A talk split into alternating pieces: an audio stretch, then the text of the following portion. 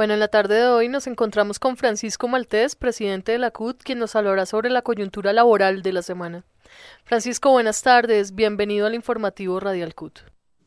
Eh, buenas tardes a todos los oyentes del informativo radial de la CUT. Muchas gracias por la invitación. Bueno, Francisco, hagamos un resumen de la agenda eh, sindical que la Central Unitaria de Trabajadores adelantó en el transcurso de esta semana. Bueno, esta semana desde la CUT eh, hemos hecho varias actividades muy fuertes en defensa de los derechos de los trabajadores y trabajadoras. Estamos apoyando la huelga que los trabajadores de Palmosán eh, una huelga por el legítimo derecho a constituir un sindicato y a mejorar las condiciones eh, de vida de estos trabajadores de La Palma en Sabana de Torres. Hemos acompañado la firma de la convención colectiva en el Banco de la República con los trabajadores y trabajadoras de, de Anebre. Seguimos acompañando a los bolistas por eh, su derecho a la negociación colectiva y acompañamos la decisión del viceministro de de reabrir la querella y de invitar a la Asociación de Futbolistas, a la FIFA, a la eh, Federación Colombiana de Fútbol y a la DIMAYOR a que negocien el pliego de peticiones de los futbolistas. Eh, de estas tareas hemos venido participando y otras que tienen que ver con la defensa de los intereses de los trabajadores y trabajadoras colombianos. Y eh, en el plano de la discusión del salario mínimo, Venimos trabajando con el equipo de economistas que ha acompañado a la CUT, a la CTC y a la CGT para llevar una propuesta unitaria en la discusión del salario mínimo y también para proponer algunas medidas que controlen la inflación y mantengan el poder adquisitivo de los salarios. Un tema de coyuntura bastante importante es el de la reforma tributaria, ya que fue aprobada en Cámara y Senado.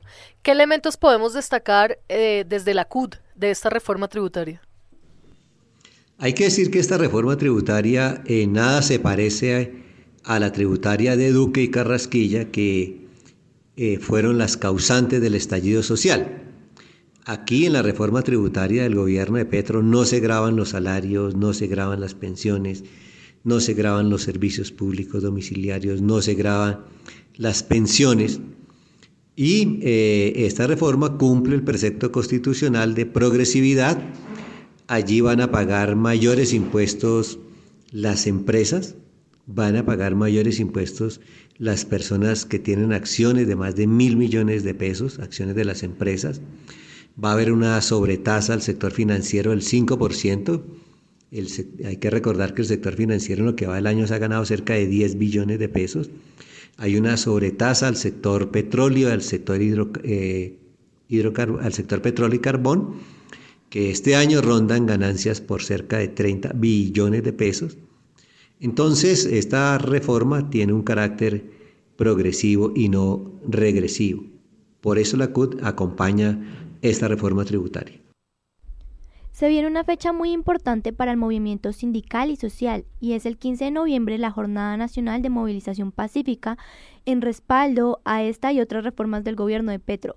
Hagamos una invitación a movilizarse este día. La pasada Junta Nacional de la CUD acordó por unanimidad eh, apoyar las reformas progresistas del gobierno de Petro y movilizarse si fuera necesario a defenderlas. Por eso queremos invitarlos a todos y a todas a que conjunto con los compañeros de CTC, de CGT, nos movilicemos pacíficamente el próximo martes a defender las reformas progresistas del gobierno de Gustavo Petro.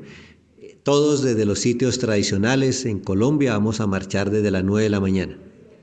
Francisco, eh, contémosle a nuestros oyentes también, pues que se va a desarrollar el quinto Congreso Mundial de la Confederación Sindical Internacional, la CSI. Eh, la CUT Colombia como afiliada participará en este importante evento. ¿Qué elementos podemos destacar de este Congreso Mundial? ¿Cuáles son las expectativas y lo que se esperaría de las conclusiones del mismo que se va a desarrollar eh, en Australia, Francisco? Hoy la Confederación Sindical Internacional es la mayor confederación a nivel mundial que agrupa a trabajadores y trabajadoras.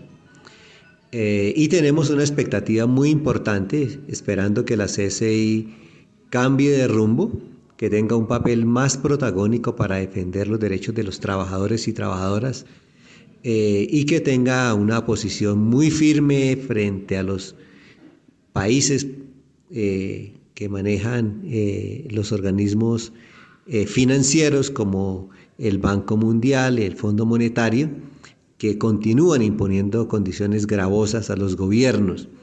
La CCI tiene que jugar un papel más fuerte ante estos organismos financieros en defensa de los intereses de los países y de los trabajadores y trabajadoras de los mismos. La inflación sigue alcanzando niveles históricos y el dato más reciente fue de 12.2% anual en octubre, siendo este uno de los indicadores que estaban esperando conocer. ¿Cuál es su propuesta de aumento del salario mínimo para 2023? ¿En qué rango debe estar este aumento eh, desde la posición de la CUT, Francisco? Más que definir una cifra, en este momento la propuesta del movimiento sindical consiste en que en discutir con el gobierno una serie de medidas para que se elabore una política para mantener el poder adquisitivo de los salarios. Creemos que es al tiempo que se define el salario se deben tomar unas medidas para mantener el poder adquisitivo. Entonces, en este momento la propuesta nuestra es discutir una serie de medidas políticas eh, para que no pierda poder adquisitivo los ingresos de los colombianos. Bueno, Francisco, algunos sectores plantean que subir el salario mínimo más allá de la inflación y la productividad es perjudicial para la economía y el empleo, pues porque en el argumento de ellos dice que genera más inflación e informalidad, entre otras cosas. ¿Cuál es la visión de la CUT frente a este tema? El Premio Nobel de Economía del año 2021, del año pasado, demostró que subir el salario por encima de la inflación no genera desempleo. Por lo tanto, es ese el susto que los empresarios siempre pretenden mostrarnos para que los trabajadores no exijan sus derechos. En segundo lugar, estamos al borde de una recesión mundial y frente a los temas de recesión, siempre el gobierno, los gobiernos deben intervenir y deben intervenir, como se dice popularmente, metiéndose la mano al drill. La obligación del gobierno esta coyuntura es evitar que haya una que la recesión mundial le pegue a Colombia y para eso debe meterse la mano al drill no solamente en el tema salarial, sino para llegar a algunos sectores sociales que son afectados por la pobreza. Francisco, además del aumento del salario mínimo, ¿qué otras propuestas laborales llevan las centrales sindicales a la mesa de concertación? ¿Qué, otros temas laborales les preocupan y cómo abordarlos? En esta ocasión, a diferencia de las anteriores, se va a discutir la agenda laboral que le presentó el 8 de septiembre el movimiento sindical al gobierno. Presentamos ocho proyectos de decreto, once proyectos de ley, doce iniciativas para incluir en, la, en el Plan Nacional de Desarrollo, eh, las ideas para desarrollar el artículo 53 de la Constitución y unas medidas eh, que puede tomar el gobierno ya para acelerar la justicia laboral ya que las querellas y los tribunales de arbitramiento se demoran varios años. Ya desde el próximo 15 de noviembre comienza la discusión de esta agenda laboral en varias subcomisiones que creó el, gobierno eh, en acuerdo con los empresarios y los trabajadores. Uno de los grandes problemas de Colombia es la informalidad y el desempleo. ¿Cómo cree que el país podría generar mayor empleo y calidad? ¿Qué se debe hacer para que esto cambie? Eh, por primera vez en muchos años el gobierno crea la Comisión de Empleabilidad, en la cual por supuesto estamos de acuerdo, ya que esta es una de las funciones del Ministerio de Trabajo, crear empleo. Segundo, creemos que se hace necesario acelerar la reforma al campo, la reforma agraria, acelerar la compra de las 3 millones de hectáreas, porque esto es una fuente importante de empleo. Y asimismo, eh, todos los desarrollos turísticos sobre la costa pacífica y sobre la costa norte, a través de asociaciones, se debe acelerar para generar fuentes de empleo.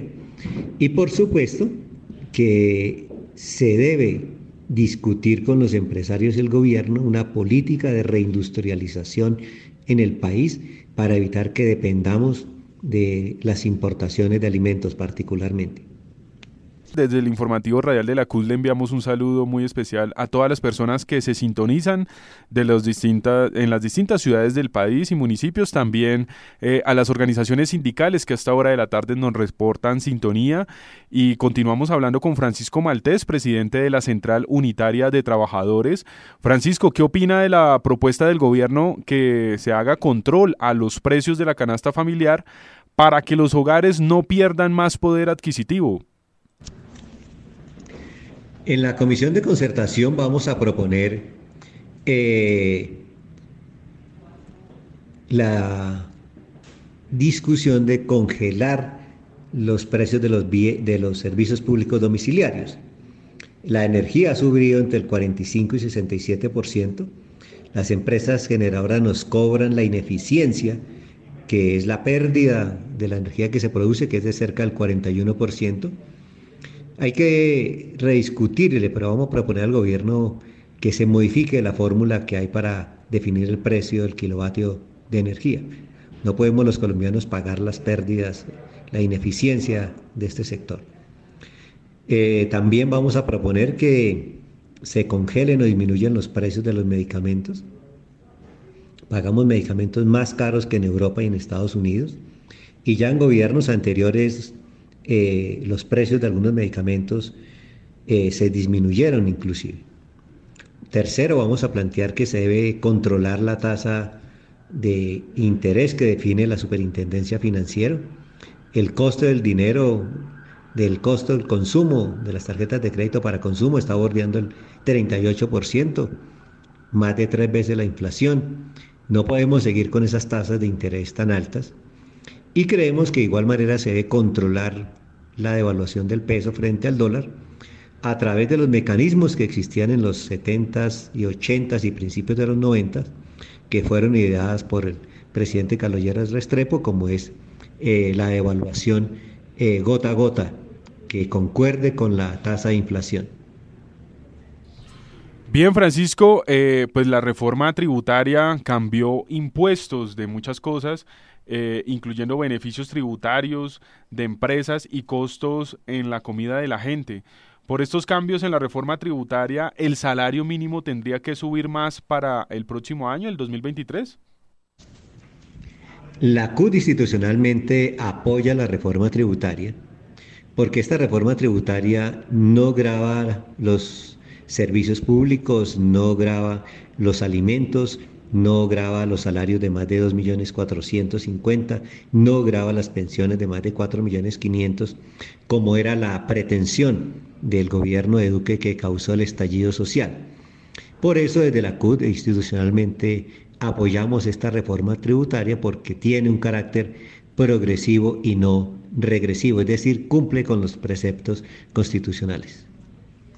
Bien, muchas gracias Francisco por estar en este programa y por habernos acompañado. Por favor, enviemos un mensaje a los trabajadores de Colombia. Invitarlos a todos y a todas a que sigan fortaleciendo su sindicato, a que afilien más hombres y mujeres y participen en las actividades de los mismos.